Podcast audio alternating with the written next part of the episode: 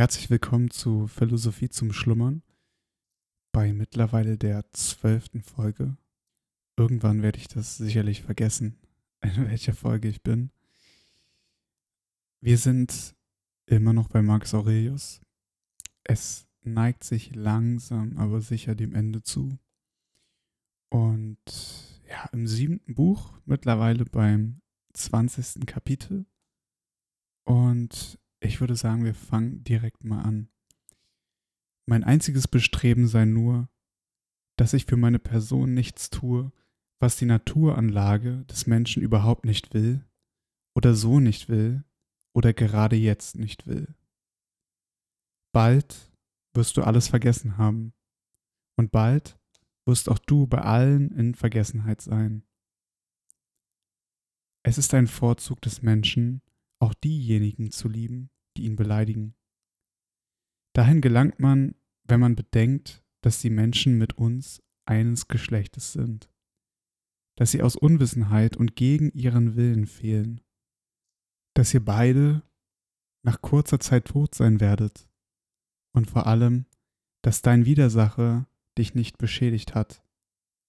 Denn er hat die in dir herrschende Vernunft doch nicht anders gemacht, als sie zuvor war ein wirklich toller Absatz direkt am Anfang, wo es im Grunde darum geht, dass wenn dich jemand beleidigt, du das nicht persönlich nehmen sollst und dich fragen solltest, was diese Beleidigung jetzt gerade mit dir gemacht hat.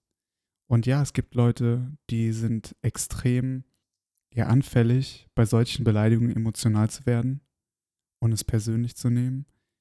Aber es gibt eben auch Leute, die das nicht persönlich nehmen und vielleicht sogar in gewisser Weise darüber lachen können.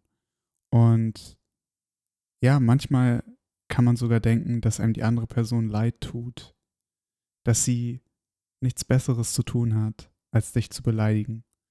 Beispielsweise im Straßenverkehr. Das werden wir ja sicherlich alle kennen. Wenn ein Fahrradfahrer oder ein Autofahrer mal wieder richtig am Schimpfen ist, wenn man selber in den Augen des anderen was falsch gemacht hat. Und in genau solchen Momenten kann man sich diese Sätze zum Herzen nehmen und ja, einfach seinen Seelenfrieden davor schützen, von sinnlosen Beleidigungen runtergezogen zu werden. Weiter geht's. Die Allnatur bildet aus der körperlichen Gesamtmasse wie der Künstler aus Wachs bald ein Pferd, Bald schmilzt sie es wieder ein und verwendet denselben Stoff mit zur Hervorbringung eines Baumes, dann eines Kindes, dann wieder eines anderen Wesen. Jedes derselben hat jedoch nur sehr kurze Zeit Bestand. Einem Kistchen aber ist doch wohl ebenso gleichgültig, zusammengenagelt, als wieder auseinandergenommen zu werden. Ein zorniges Gesicht ist etwas Widernatürliches. Wenn die Sanftmut im Inneren erstirbt, erlischt auch die freundliche Miene ganz, so dass sie gar nicht wieder aufgeheitert werden kann. Schon dadurch finde ich es begreiflich, dass der Zorn gegen die Vernunft ist. Denn ist für uns sogar das Bewusstsein unserer Fehltritte verloren gegangen, was haben wir dann noch für einen Grund, länger zu leben? Hier finde ich auch den ersten Satz wirklich beachtlich. Ein zorniges Gesicht ist etwas ganz Widernatürliches. Wenn die Sanftmut im Inneren erstirbt, erlischt auch die freundliche Miene ganz, so dass sie gar nicht wieder aufgeheitert werden kann.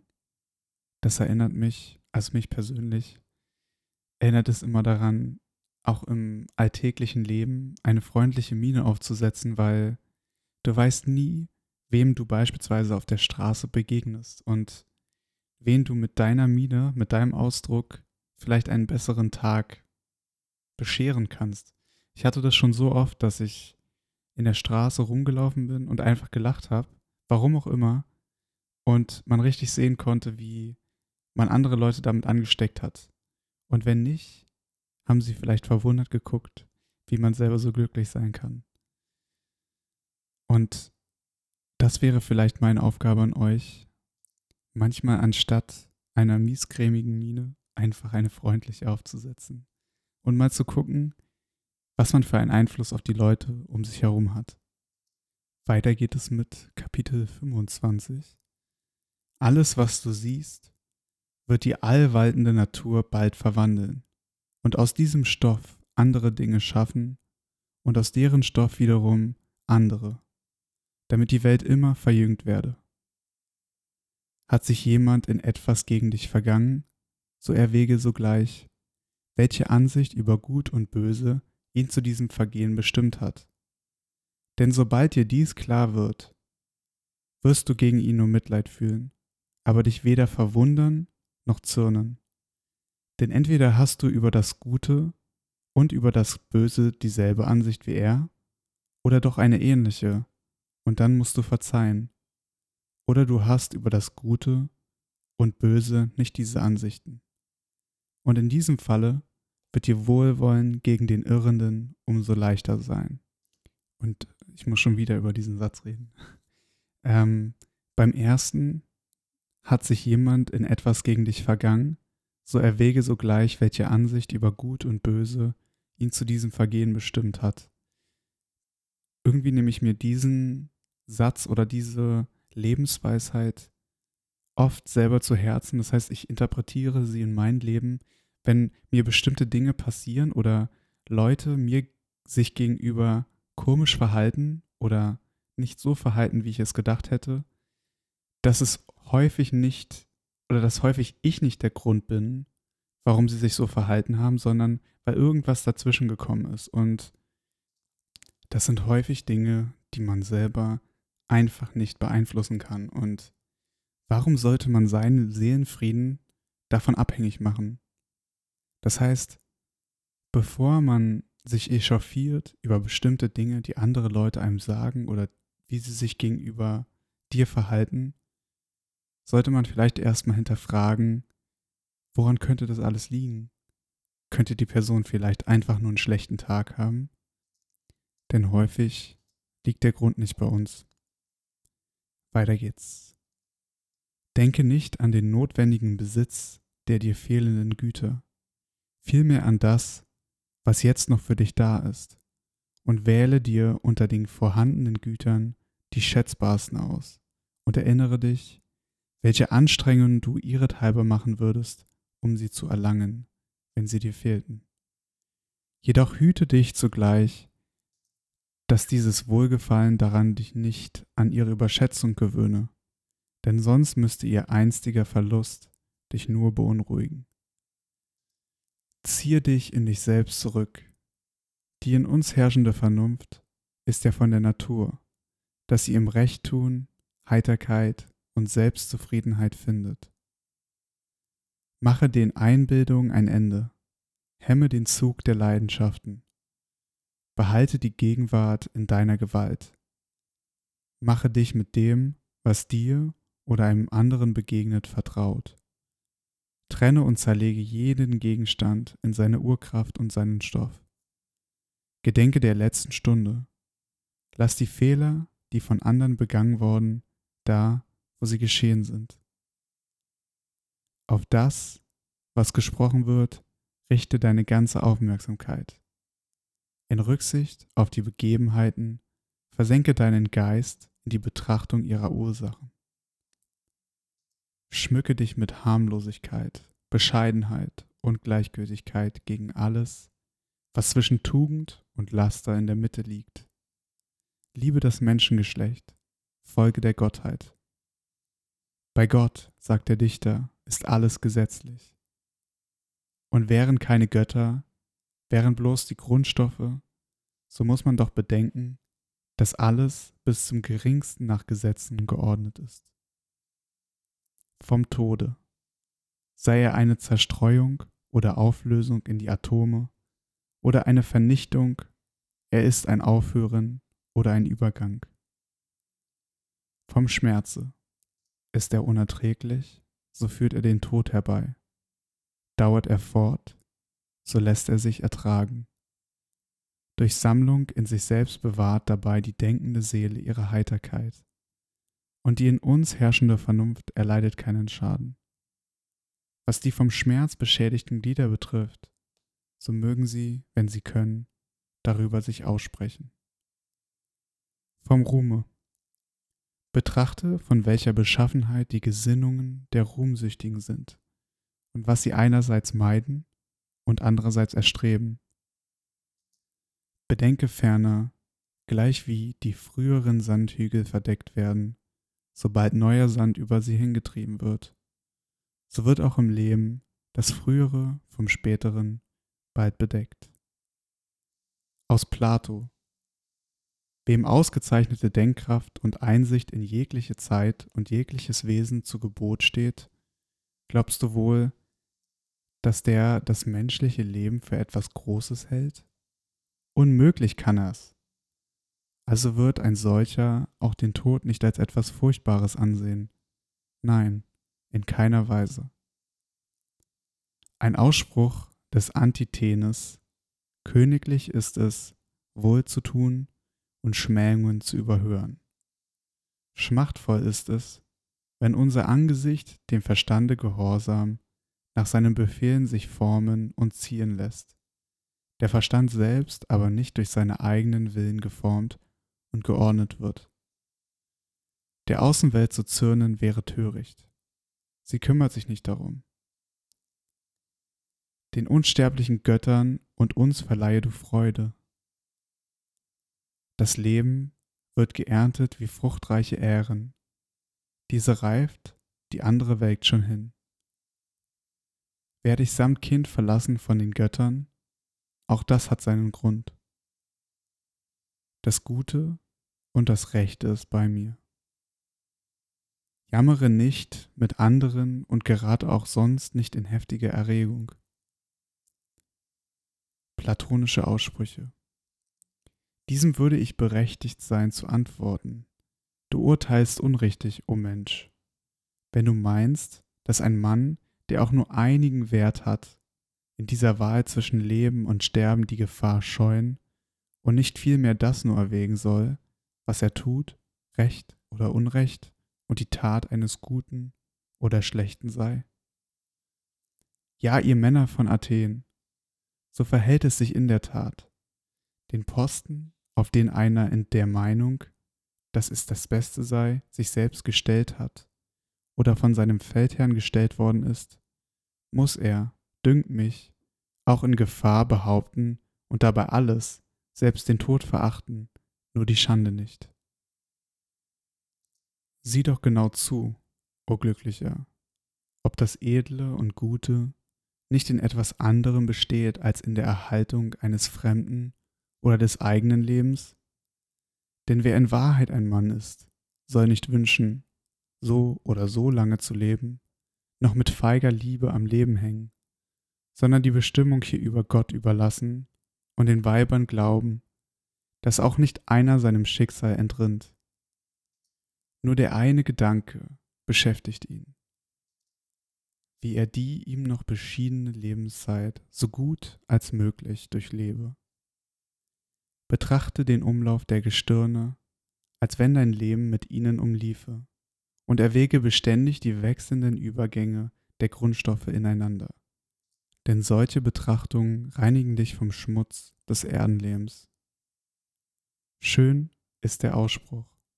Wer über die Menschen reden will, der muss, wie von einem höheren Standpunkt aus, auch ihre irdischen Verhältnisse ins Auge fassen, ihre Versammlungen, Kriegszüge, Feldarbeiten, Heiraten, Friedensschlüsse, Geburten, Todesfälle, lärmende Gerichtsverhandlungen, verödete Landereien, die mancherlei fremden Völkerschaften, ihre Feste, Totenklagen, Jahrmärkte, diesen Mischmasch und diese Zusammensetzung aus den fremdartigsten Bestandteilen.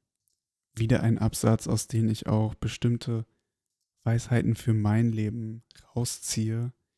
Dieses Irdische, dass du, dass die Menschen im Grunde wie Menschen agieren. Das hat sich, wie man sieht, in 2000 Jahren nicht wirklich geändert.